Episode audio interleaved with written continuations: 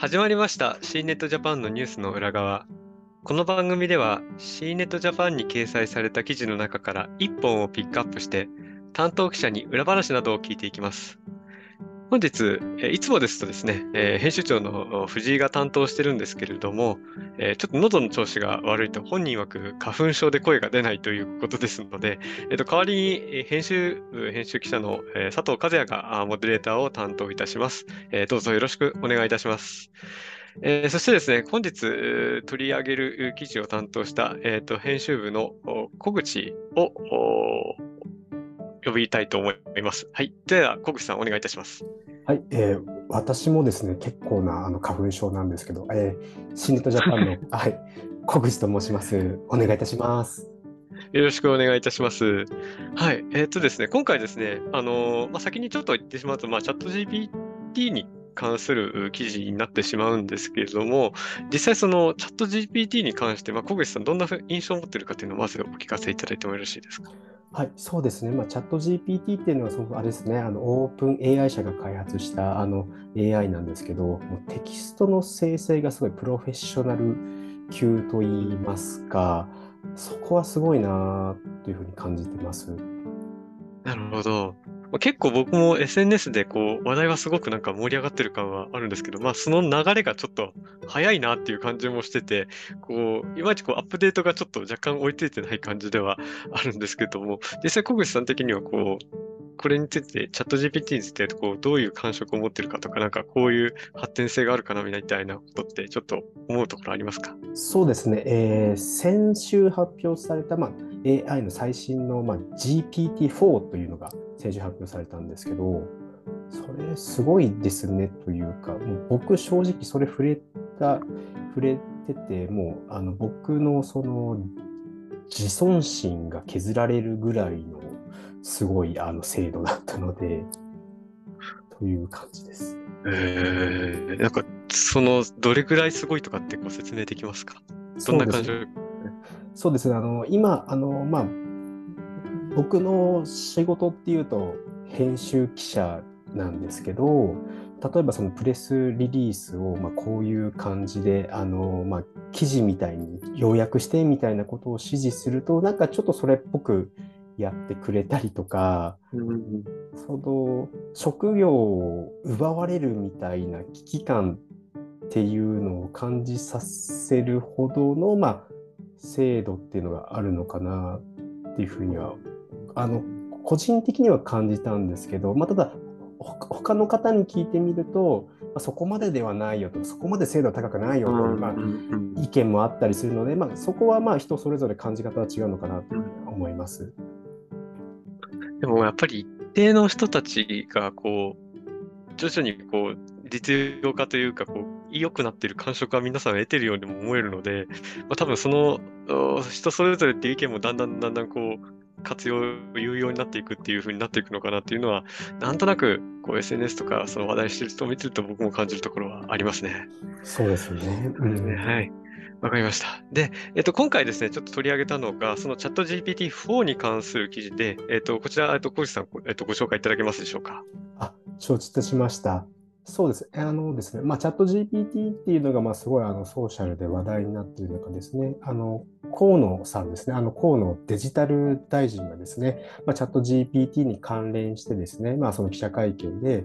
AI を使って、えー、行政を効率化させる方法っていうのを、まあ、早急に検討を開始するっていうことをおっしゃっていました。わかりました。まあ、実際、河野大臣もこのチャット GPT-4 の機能で、まあ、記事にも触れてはいますけど、こう、e-tax に実装したいってツイートが出てたと。まあ、実際にはその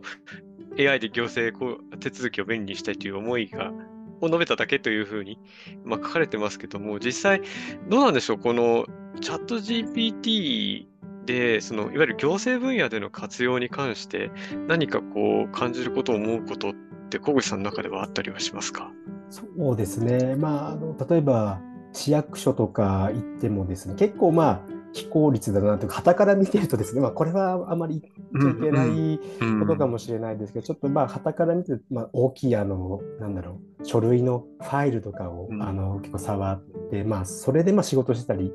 するっていう感じなので、もう、なのでそうですね、あの、行政の業務っていうのは割とまあそのデジタル化によって効率化できる側面というのはかなり大きいとは思っててでなおかつこのチャット GPT みたいな AI みたいなサービスが活用できるその範囲っていうのはかなり広いんじゃないかなっていうふうに個人的には思います。まあ、実際その、まあ、紙コロナになってその紙とハンコの課題っていうのもかなり浮き彫りになって一般化しましたけど、まあ、それの元々あるところは行政だと思うので、まあ、やはりその行政のデジタル化っていうのはなんかまだまだ本当はもっと進んでほしいなっていうか、まあ、コロナでも一定加速はしたと思うんですけどもさらにもう一段階もう二段階が必要っていうような感覚なんでしょうかね。そうですね。はい。まあ、ただ、あの、河野さんがおっしゃっていたのは、もう、あの、もちろんですね、チャット GPT を使うとは言ってないんですよね、もちろん。そのチャット GPT ではなくて、まあ、その、まあ、チャット GPT かわからないですけど、その AI のそういう技術というものを、まあ、その政府だったり、行政だったりにどんどん積極的に取り入れていかなければいけないってことをあのおっしゃっていました。はい。わかりました。あと最後にですね、まあ、あの、小口さんは、割とその河野大臣の、なんて言うんでしょう、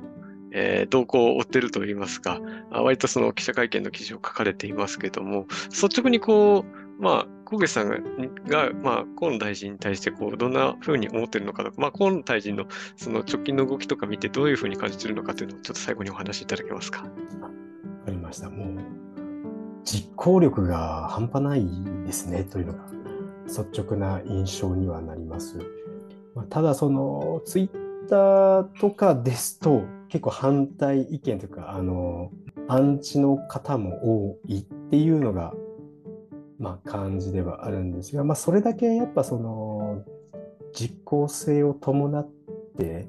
まあ、いろんなことをもう即断即決トップダウンであのやられている方なのであのそこについてはもう率直にすごいなって感じてます。ただその反面もちろんその例えばあのマイナンバーに関してももちろん反対の意見ももちろんあるので、まあ、その新ネットとしても、まあ、もちろんその反対の意見も踏まえつつですねその河野大臣の、まあ、今後の取り組みっていうのをあのもっと積極的に、えー、紹介していければなというふうに思っております。わかりました。ありがとうございます。